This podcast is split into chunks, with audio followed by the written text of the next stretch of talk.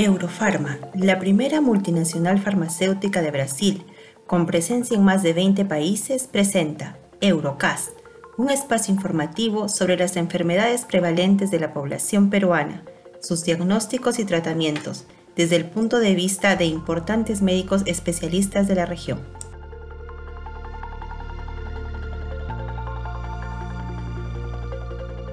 Reciban todos una cordial bienvenida a un nuevo episodio de Eurocast. En esta ocasión tenemos al doctor Marcelo Lizárraga Ferrant, traumatólogo egresado de la Universidad Autónoma de Guadalajara de México. Realizó la residencia por la Universidad Peruana Federico Villarreal en el Hospital Central de la Fuerza Aérea del Perú. Realizó una pasantía de cadera y rodilla en la Fundación Santa Fe de Bogotá y en la Clínica Mayo Rochester en Minnesota, Estados Unidos es médico asistente del Hospital Militar Central, traumatólogo y director de la Clínica San Bernardo y consultor en el Hospital Naval. Y past presidente de la Sociedad Peruana de Ortopedia y Traumatología. En el episodio de hoy, el doctor Lizárraga tratará el tema ácido tranexámico y su uso en traumatología. Muy buenas tardes. Hoy vamos a hablar sobre el ácido tranexámico en ortopedia.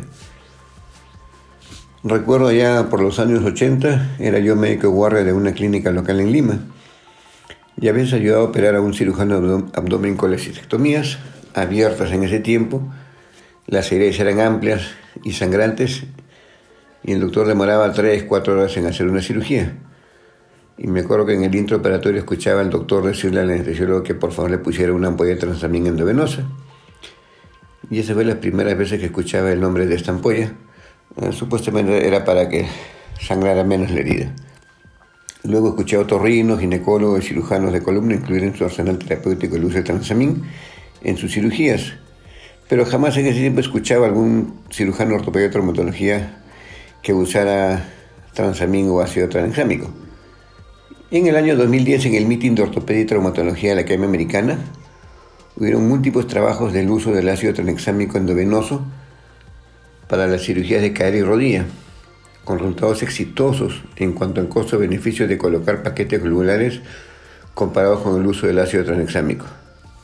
Y acá en Perú, en el año 2012, en el segundo curso Clínica Mayo en Perú, actualización en artroplastia de cadera y rodilla, el doctor Rafael Sierra de la Clínica Mayo hizo una presentación de las ventajas del uso del ácido tranexámico endovenoso en cirugías de artroplastia de cadera y rodilla, con los beneficios ya antes descritos, sobre todo pues la disminución del sangrado y con resultados bastante alentadores en cuanto a tratar de disminuir el uso de la sangre halogénica.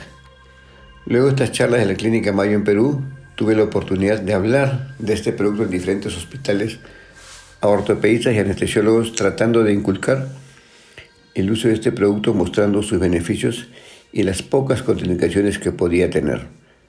Es más, algún cirujano en son de broma me dijo en una de las charlas que iba, yo no necesito usar este producto porque mis cirugías no sangran. Sin embargo, en este momento sé que este doctor lo usa y es uno de los convencidos que este producto tiene un valor bastante importante para las cirugías ortopédicas, sobre todo para el tema de artoplastías. Como bien sabemos, la transfusión sanguínea podría traer varias complicaciones como son fiebre, aumento de infección nosocomial, neumonías, estancias hospitalarias más prolongadas, aumento de costos por el uso de la sangre más el aumento de la estancia hospitalaria. Por este motivo en muchos países ya hay un consenso en el manejo de sangre para los pacientes en el que los objetivos son disminuir el uso de transfusión halogénica, usar, criterios restrictivos de transfusión, estimulación de la eritropoyesis, sobre todo en cirugías programadas, la autotransfusión o transfusión de sangre halogénica, autóloga, perdón, pero no todos los hospitales tienen el aparataje para este tipo de procedimiento. Y otra, otra meta era reducir el sangrado intraoperatorio con una técnica quirúrgica más depurada y con el uso de medicamentos que disminuyan el sangrado. En esta cápita entraría el uso del ácido tranexámico. Entonces, entrando ya de lleno en el ácido tranexámico, vamos a resolver acá algunas preguntas que quedan en la duda y que son ¿qué tan segura es la vía endovenosa? Si hay riesgo de enfermedad tromboembólica, ¿es seguro usar en pacientes de alto riesgo? ¿Y cuáles serían las contraindicaciones? ¿Cuál es la mejor dosis? ¿Es tan efectiva la vía tópica y la vía oral como la endovenosa? ¿Y qué tan costo efectiva es? El mecanismo de acción del ácido tranexámico es reduciendo la fibrinolisis, bloqueando el punto de enlace de la lisina a la plasmina. De este modo se bloquea el efecto normal de la plasmina, disminuyendo la ruptura del coágulo. Hay que recordar entonces que el ácido tranexámico es un antifibrinolítico y no es un procoagulante. La vida media del ácido tranexámico es de dos horas. Su eliminación es por vía renal por lo tanto, hay que usar con precaución en pacientes con insuficiencia renal y hacer dosaje de creatinina. Las contraindicaciones para el uso del ácido tranexámico, aunque son contraindicaciones relativas, ya los veremos más tarde, son antecedentes de trombosis arterial o venosa, insuficiencia renal grave, convulsiones, hipersensibilidad al ácido tranexámico y el embarazo. La dosificación es de 20 miligramos por kilo por día y va de un rango de 10 a 30 miligramos por kilo por día, diluido en 50 centímetros de cloruro de sodio en bolutron y se pasa en, entre 20 a 30 minutos. Las presentaciones en Perú de este producto son de ampollas de un gramo, es decir, conocido como el transamin, y otras casas tienen presentaciones de 250 miligramos por ampolla. Vamos a hablar un poco de la acción del ácido tranexámico en trauma severo y sangrado. Cuando ocurre un trauma severo, este sangrado hace que la coagulación ocurra rápido en el lugar del sangrado, pero la fibrinolisis destruye los coágulos, por lo tanto en sangrados severos la fibrinolisis puede empeorar el sangrado. En un artículo de la revista española de cirugía ortopédica y traumatológica del año 2018, que lleva como título Empleo del ácido tranexámico en el herido de combate, experiencia de la sanidad militar española, serie de casos y revisión de la literatura el objetivo era describir la experiencia del uso del ácido tranexámico durante la atención a bajas de combate en el Hospital Militar Español que se desplegó en Afganistán y analizar la bibliografía relacionada al ámbito militar. Todos los pacientes recibieron ácido tranexámico antes de las 3 horas del ataque. La dosis empleada fue de un gramo endovenoso. La hemorragia se controló en un 100% de los casos. Todos los pacientes sobrevivieron y en ningún caso se objetivizó efectos secundarios. Estos datos coinciden con los recomendados en las guías de atención en la baja de combate seguida por unidades militares de otros países. Como concluyó en este trabajo, todas las bajas de combate fueron tratadas con ácido tranexámico durante las tres primeras horas.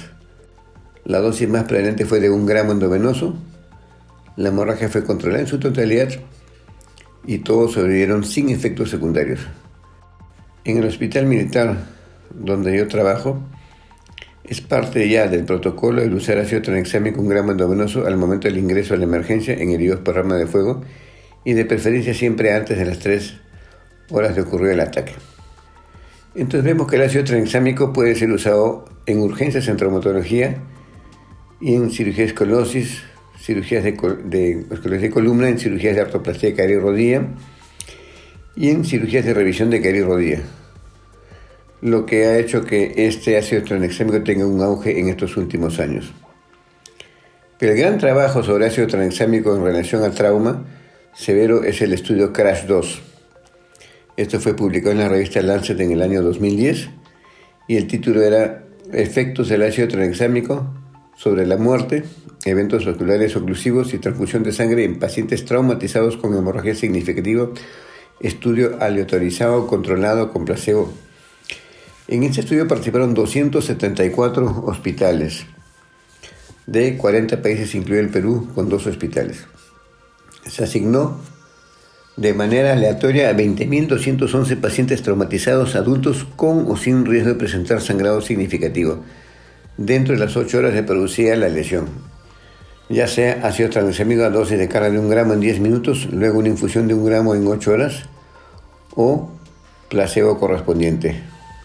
El principal criterio de valoración fue la muerte en el hospital dentro de las cuatro semanas luego de la lesión y se describió mediante las siguientes categorías: sangrado, oclusión vascular, infarto de miocardio, accidente cerebrovascular o embolia pulmonar, falla multiorgánica, trauma encefálico y cualquier otro. En este estudio CRASH 2, el sangrado, la trombosis, la falla orgánica el trauma de cráneo fueron mejor tolerados en el grupo del ácido tranexámico comparado con el placebo. siendo dato curioso que los casos de trombosis fueron mayores en el grupo con placebo que con el grupo de ácido tranexámico, donde no hubo aumento de la trombosis. El mayor beneficio de este estudio fue la muerte por sangrado, y mientras más pronto se aplique el ácido tranexámico, desde el momento del trauma, mejores son los resultados de referencia antes de las 3 horas. Otra alternativa es usar el ácido tranexámico de manera tópica, tanto en cadera como en rodilla, aunque la mayoría de los trabajos van con mejores resultados en cirugía rodilla, con la ventaja de que para algunos cirujanos es una vía con menos complicaciones que la sistémica y muchos trabajos, incluido uno en conjunto en la clínica Mayo con el HSS de Nueva York, comparan el resultado de usar ácido tranexámico tópico versus endovenoso con resultados similares para sangrado postoperatorio, sangrado por el drenaje en la herida operatoria o índice de transfusión. La dosis usada fue de un gramo endovenoso antes de la cirugía y un gramo al inicio del cierre de la herida. La manera tópica fue de usar 3 gramos diluidos en 50 centímetros de cloruro de sodio. Esto se impregna en la zona de la herida operatoria por unos 5 minutos y de ahí se procede con el cierre. Otra manera de dar ácido tranexámico es la vía oral. Eh, y hay algunos trabajos últimamente al respecto, y los, más clásicos son los de Alipur y colaboradores, donde dos horas antes de la cirugía y cada seis horas por 18 horas eh, muestran resultados con menor sangrado. Sojar y colaboradores hicieron un prospectivo ciego usando un gramo una hora antes de la cirugía y un gramo cada 6 horas por 18 horas. Y tuvieron menores riesgos de transfusión y vieron que era igual de eficaz que el endovenoso y que los regímenes combinados. Y para los gestores de salud y las compañías de seguros, el impacto económico en pacientes sanos que someten a artroplastía rodilla ha sido tremendo. Y hay un trabajo muy bueno de la Clínica Mayo encabezado por los doctores Rafael Sierra, Robert Trussell y Mark Pagnano, donde ven una diferencia de costos de 879 dólares con el uso del ácido tranexámico por cirugía en hospitalización y un ahorro de 1.500 dólares por paciente por cirugía. Imagínense esto desplegado por cerca de 200.000 cirugías de cadera y rodilla y revisión que hay en el año en Estados Unidos. Son cifras bastante multimillonarias, por lo que este producto tiene un impacto eh, costo-beneficio bastante fuerte. Ya para terminar, estamos seguros que el ácido tranexámico es un medicamento que no debe faltar en los protocolos y guía de tratamiento de los servicios de traumatología de emergencia y en los servicios de cirugía ortopédica y anestesiología. Es importante que uno debe aplicar esto antes de las tres primeras horas del trauma para tener mejores resultados en detener los sangrados. En las cirugías ortopédicas y sobre todo de gran importancia en las cirugías de reemplazos articulares de cadera y rodilla, donde ha demostrado ser costo efectiva, con menor sangrado intra y postoperatorio, por lo tanto menor transfusión, menor infección, menor estancia intrahospitalaria. Eh, personalmente he tenido la gran experiencia de usar el ácido tranexámico en el hospital militar, en el hospital de policía y en el hospital naval, con resultados bastante satisfactorios habiendo disminuido también, igual que los trabajos, nuestras estancias hospitalarias, hemos disminuido nuestros impactos en, en, la cantidad de transfusiones que estamos dando a los pacientes y estoy convencido que mis colegas de otros hospitales también así lo han demostrado. Por lo tanto, creo que el ácido tranexámico en este momento es un medicamento de vanguardia para evitar las transfusiones que no son pues lo más recomendado, eh, sobre todo las transfusiones halogénicas. Muchas gracias. Muchas gracias, doctor Marcelo Lizárraga, por toda la información científica brindada el día de hoy. En Eurofarma estamos comprometidos con el bienestar y la salud de nuestra población, así como con la educación médico continua. En próximos episodios seguiremos conversando sobre diferentes cuadros clínicos relevantes bajo la visión de destacados especialistas. Gracias por su atención a Eurocast.